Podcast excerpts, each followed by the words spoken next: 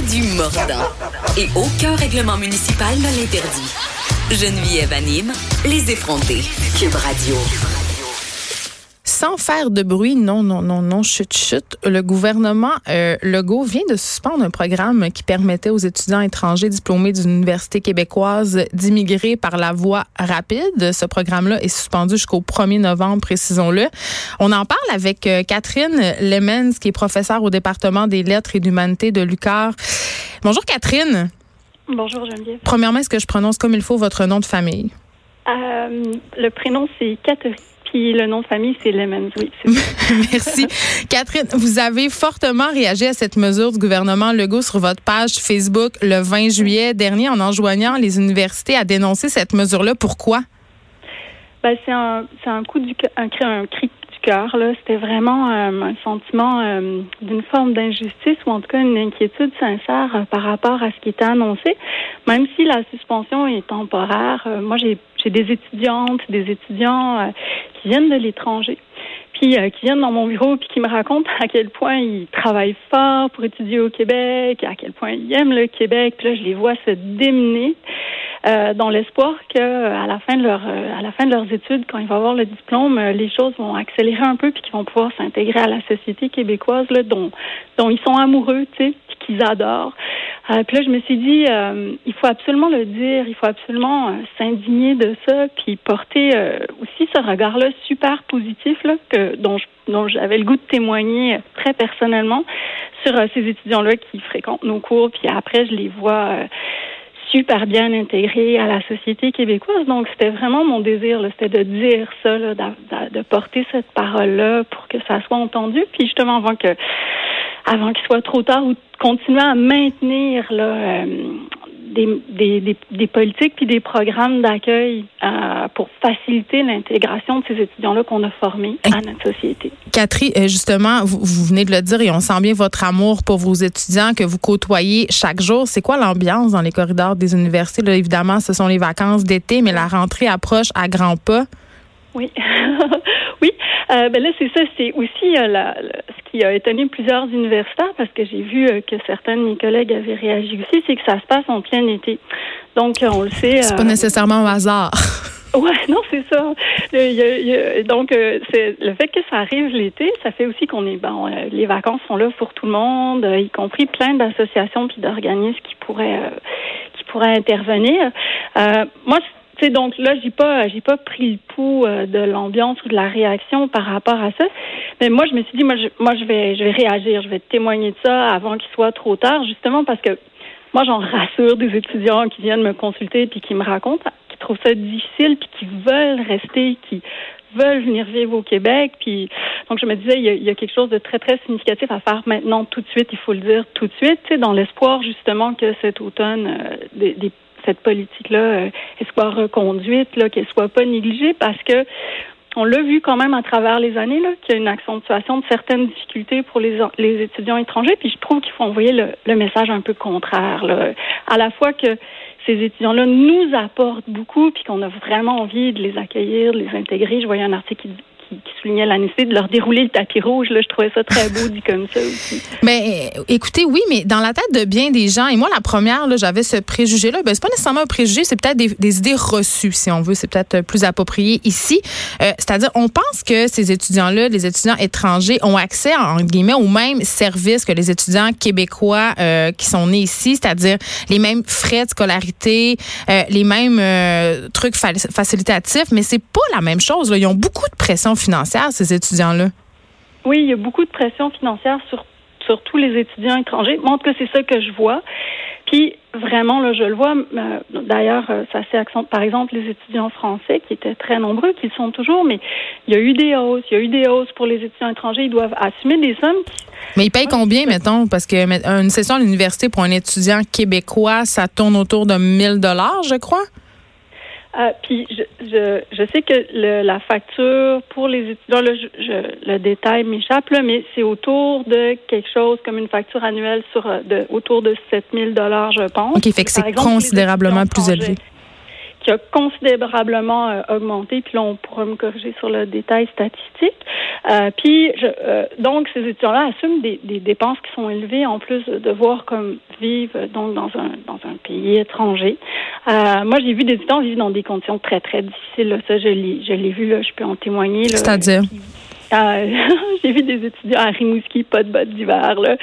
Euh, donc, euh, des, dans des dans des conditions de vie où, euh, en tout cas, il fallait, il y, a, y, a eu des dons de bottes, des choses comme ça. Là. Mais pourquoi ils tiennent à venir ici malgré tout, ces gens-là? Ben c'est d'une part, il y a des programmes qui qui leur parlent. Tu sais, je, je donne l'exemple. Moi, j'enseigne dans un programme de création littéraire. C'est un programme original. Donc, les étudiants, où nous autres, on a, par exemple, on a l'exemple remarquable de Boucard qui est venu étudier euh, à l'UQAR en, en océanographie. Euh, puis j'ai l'impression que un exemple comme ça, pour moi, il, est parlant.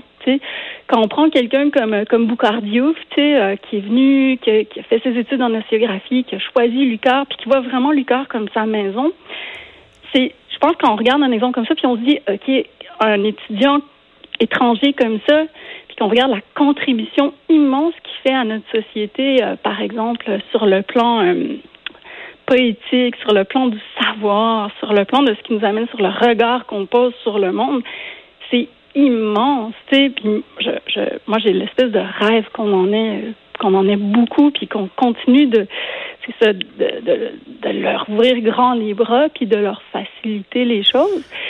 Puis moi, c'était vraiment l'idée aussi que c'est ça, les étudiants viennent me voir qui me disent OK, c'est dur, c'est dur. Puis moi, je me genre, on, on s'encourage, on leur dit continuez, lâchez pas. Puis je les, je les ai vus aussi au fil des années, c'est devenir des travailleurs, devenir des mamans. Euh, euh oui, c'est ça, parce qu'ils vont prendre part, ces, euh, ces personnes-là, à la société active québécoise. Là. Absolument. Puis c'est donc ces étudiants-là qui sortent de nos universités, ben on les a formés euh, dans les universités québécoises. Ils parlent français sont super bien intégrés à la société québécoise, c'est-à-dire que c'est l'immigration idéale, là, tu sais. Ben, c'est idéal. C'est, ils la connaissent, ils ont des amis, ils ont des réseaux, ils ont des cercles professionnels.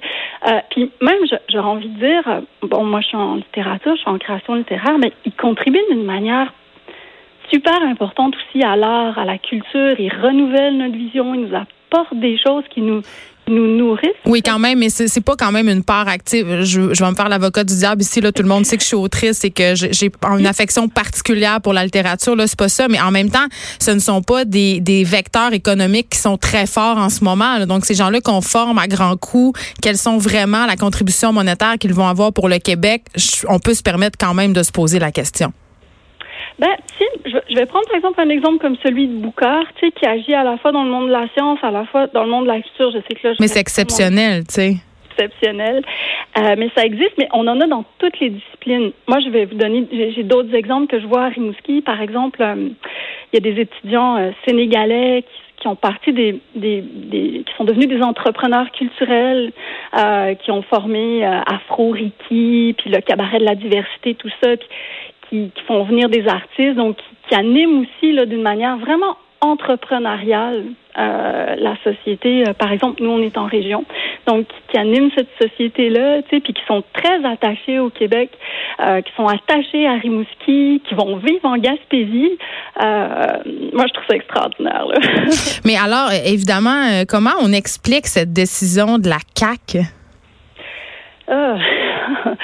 Euh, ben, ce que euh, si euh, ce que plusieurs personnes ont souligné quand même là, c'est les dont Guillaume Clich-Rivard, qui est président de l'association québécoise liée au droit de, au droit de l'immigration, c'est les seuils d'immigration qui sont revus à la baisse. Donc les conséquences font que j'ai l'impression qu'il y a comme une sélection ou un choix ou une priorisation. Euh, mais quand même, mais quand même, le gouvernement Legault avec la loi 21, quand même, l'immigration, c'est quand même un thème qui fait gagner ou perdre des élections, là. Hein? Euh, et c'est malheureux parce que parce, ça en tout cas, il y a quelque chose de moi qui me qui m'afflige là dans ça, mais euh, cette cette question là qui est devenue une question internationale aussi euh, sur le plancher. Puis je, moi, en tout cas, mon désir, c'était surtout de, de, renverser ou en tout cas de témoigner du caractère extrêmement positif de, cette immigration-là. Euh, donc d'aller un peu à l'encontre de, ce qui peut être porté euh, dans certains discours, parce que moi je la vois de manière positive, je la vois active, je la vois contribuer sur tous les plans de, de, de, la société, cette immigration-là. Est-ce, Donc, est-ce qu'on a peur de l'autre, Catherine Lemens, au Québec? L'autre ben, avec un grand A? Oh. Moi, je pense qu'il y a, une, il y a, il y a un désir d'accueil que j'ai toujours vu aussi euh, euh, dans le cœur des Québécois. Euh, j'ai l'impression qu'il y a, il y a une facilité aussi à se rabattre sur la peur, puis je me méfie beaucoup. On l'a vu aussi aux États-Unis récemment. Je me méfie beaucoup, beaucoup de cette de peur de l'autre parce que euh, il y a une grande écrivaine américaine, Toni Morrison, qui écrivait là-dessus, puis qui, on est toujours un autre pour un autre. Euh, mais j'ai l'impression qu'il y a aussi le besoin que les les, que les discours, qu'il y a des discours, qu'il y a des prises de parole pour contrer cette peur-là, parce qu'elle est activée facilement, cette, cette crainte-là euh, de, de, de l'autre. Puis des fois, j'ai l'impression que c'est, c'est de la méconnaissance ou c'est de l'ignorance.